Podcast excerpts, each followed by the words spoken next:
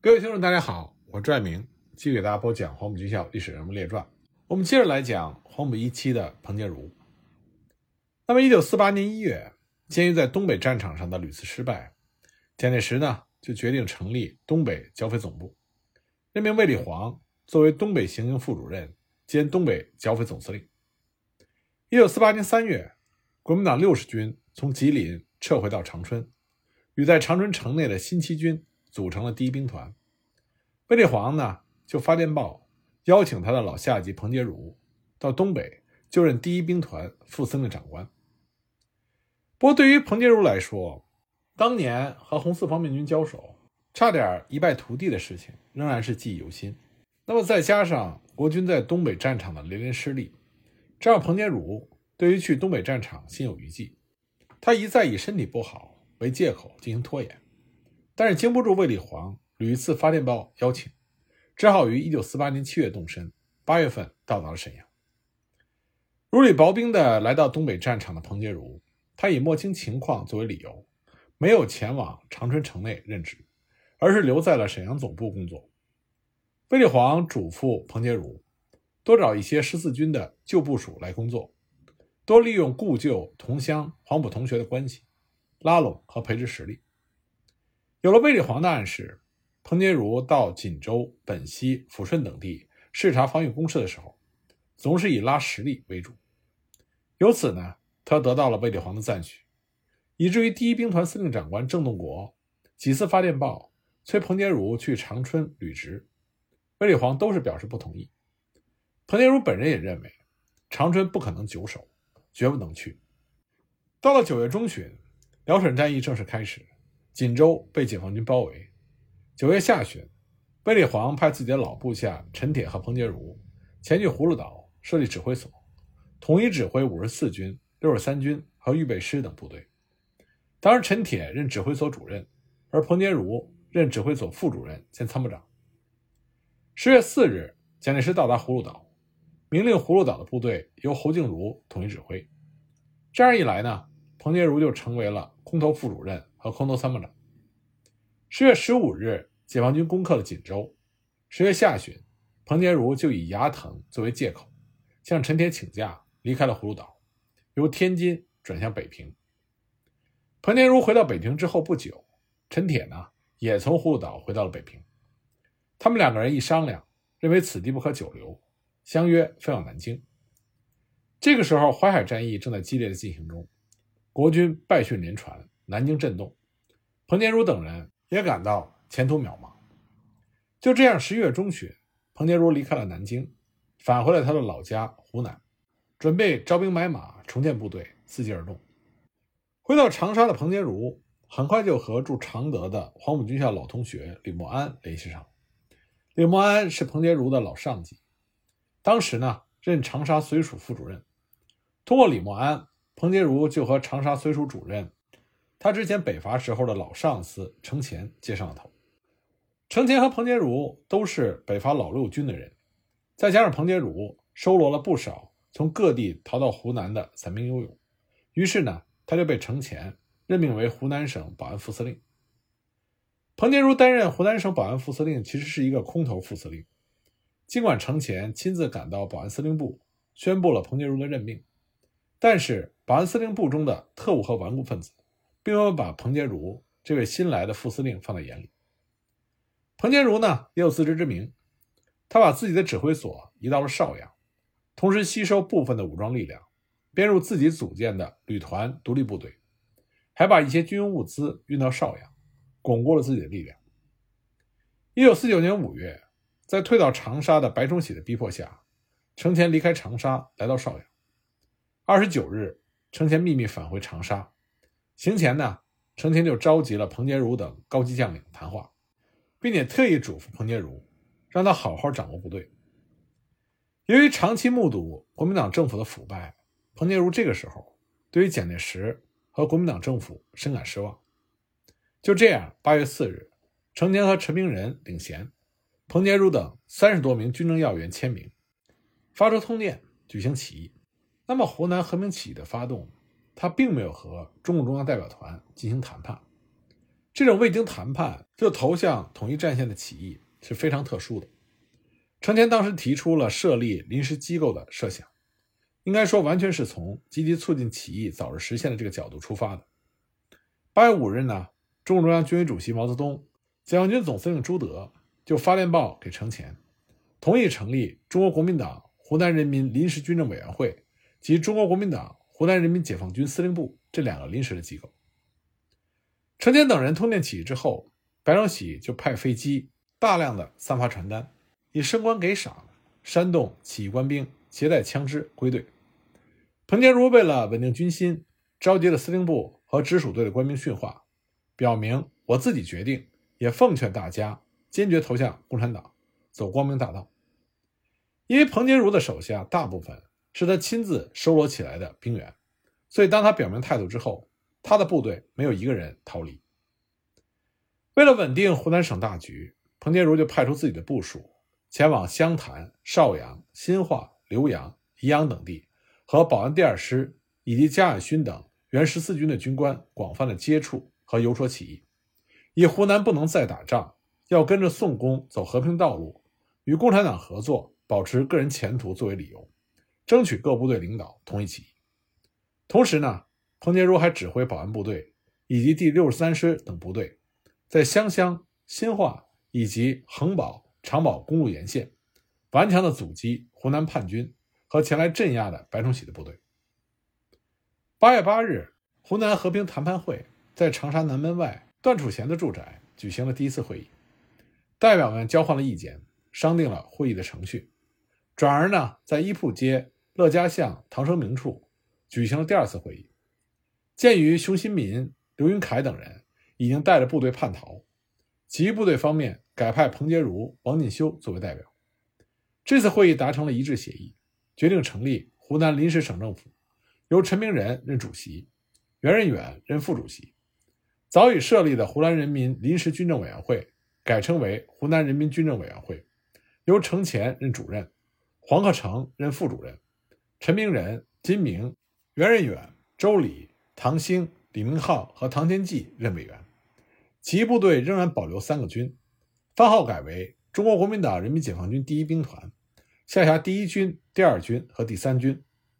兵团司令员陈明仁，第一军军长王进修，第二军军长傅正模，第三军军长彭建儒。一九四九年九月二十九日，这个起义部队进行了整训，决定由一个兵团三个军改为一个兵团两个军。十月一日，起义部队正式启用新的番号：中国国民党人民解放军第一兵团。改编为中国人民解放军第二十一兵团，中国国民党人民解放军第二军和第三军合编为中国人民解放军第五十三军。彭杰如任军长，王振前任政委，下辖二幺七、二幺八和二幺九三个师。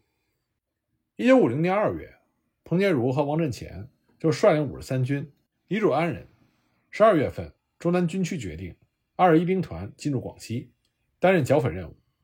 彭建如就率领了五十三军进入到广西，和兄弟部队在广西进行剿匪。那么这里呢，关于广西剿匪，将来有机会呢，我给大家系统的讲一讲。这里呢，为大家简略的介绍一下新中国建立之后广西剿匪的大概情况。新中国建立的时候，广西的匪患是非常严重的。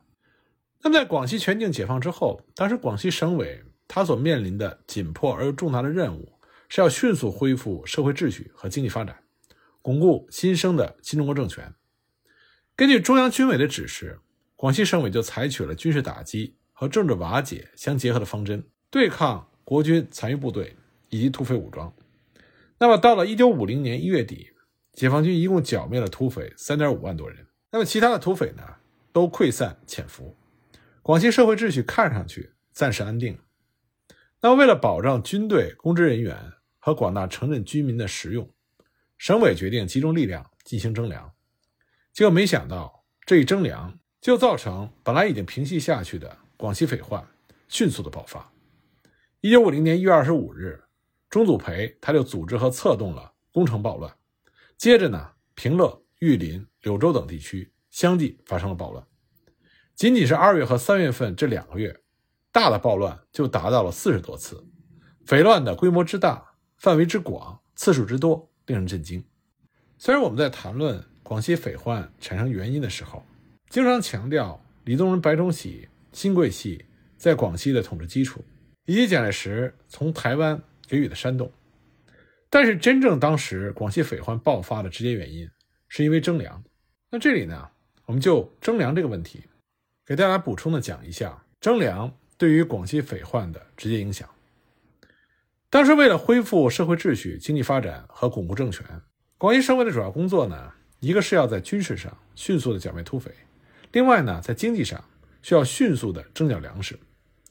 一九四九年十二月，广西省军区所属部队配合地方，就成立了制宪委员会，领导各地的制宪工作。在广西解放过程中建立起来的县、区、乡各级政权，面临的重要任务之一。就是要派出征粮工作队进行征粮，只有政府的手中控制了大量粮食，才能够满足当时剿匪斗争的军需之用，才能满足广西广大城镇居民的温饱需求。那么，根据中南军政委员会的安排，广西全省的征粮任务是二点二亿公斤大米。根据统计，一九四九年广西全省粮食产量仅有四十点四五亿公斤。就征收粮食的总量来看，和已经解放的其他省份相比，广西的征粮任务是比较轻的。就税率来说，一五零年新中国政务院规定了新解放区征收公粮的比例不能超过农业总收入的百分之十七，地方人民政府附加公粮不得超过征粮的百分之十五。而当时广西的税率为百分之五点四，算是比较低的。就个人负担来说，一九四九年。广西的总人口是一千八百四十七万人，人均公粮呢十一点九公斤，比邻省的贵州相比差十点六公斤，也是比较轻的。那么征粮的基本原则是粮多多出，粮少少出，无粮不出。具体要求是地主按照粮食总量的百分之四十到百分之五十交纳，富农是百分之三十五，中农是百分之十五，贫雇农基本上不出。那么，既然交纳粮食的负担主要集中在地主和富农身上，为什么广西匪患爆发的时候，参加暴乱的不少成员却是农民呢？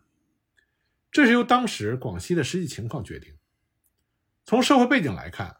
解放前的广西就是一个缺粮严重的省份。由于农村受到封建土地制度的严重束缚，生产力严重落后。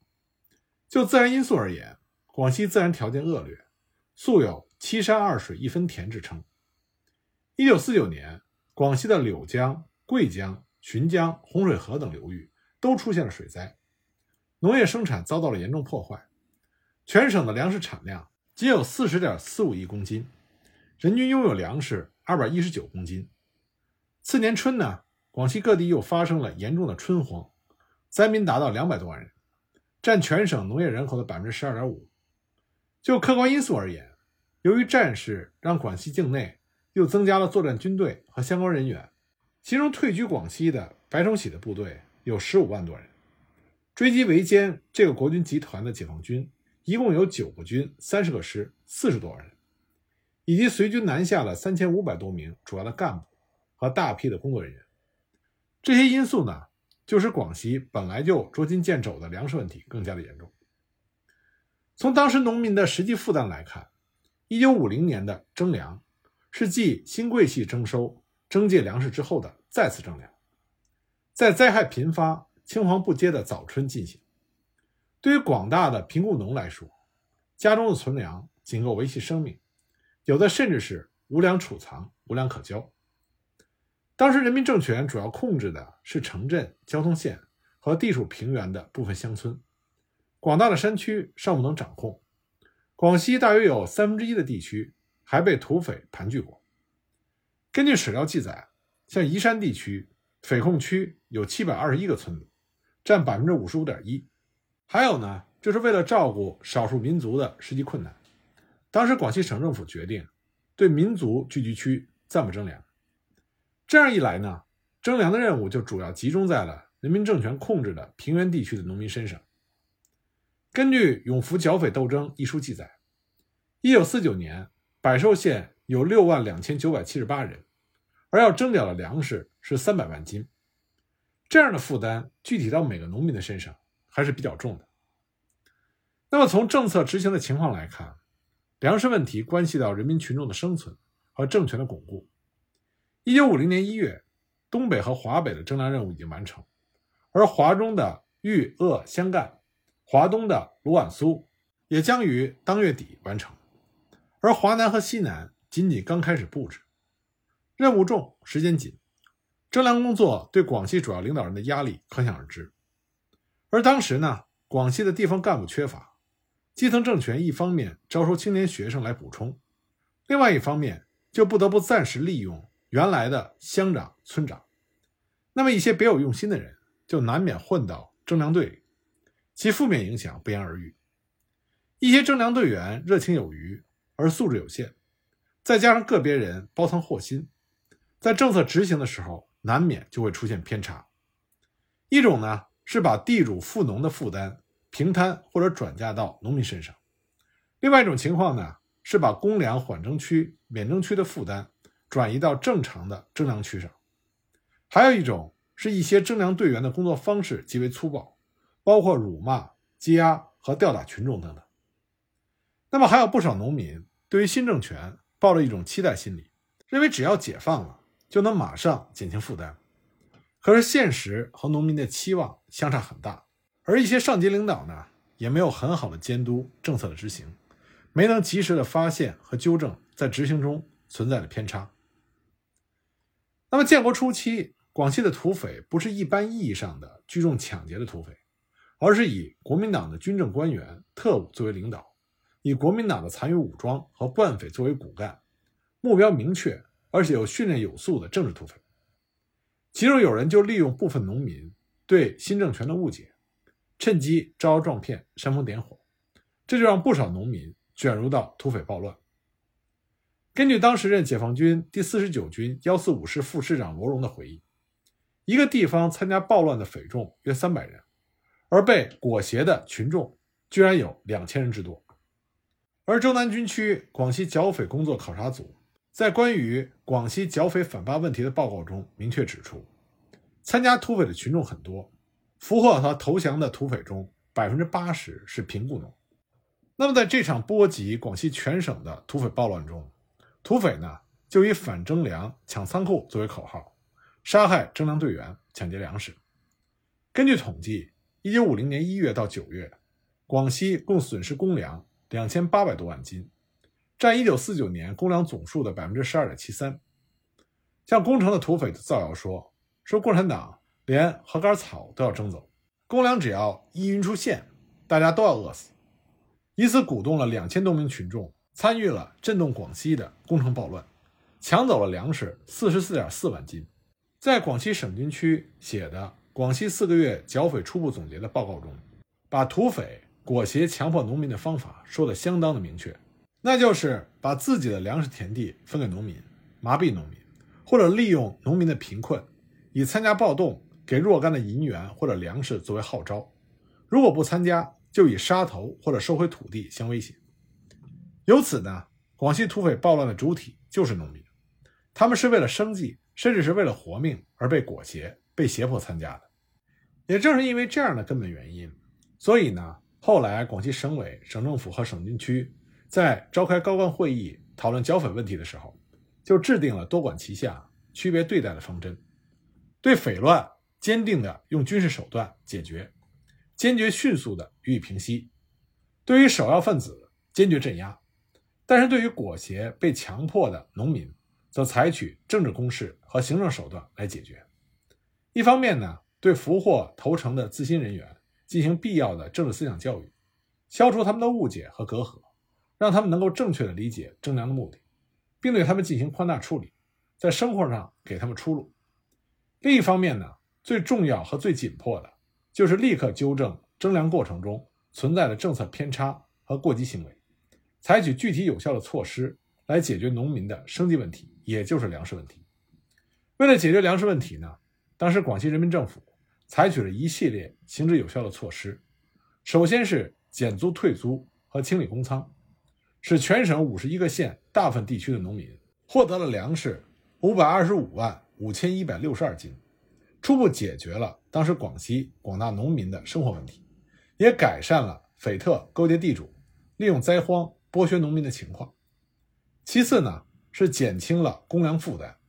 决定对计划内的两千万公斤的公粮不征收，来减轻农民负担。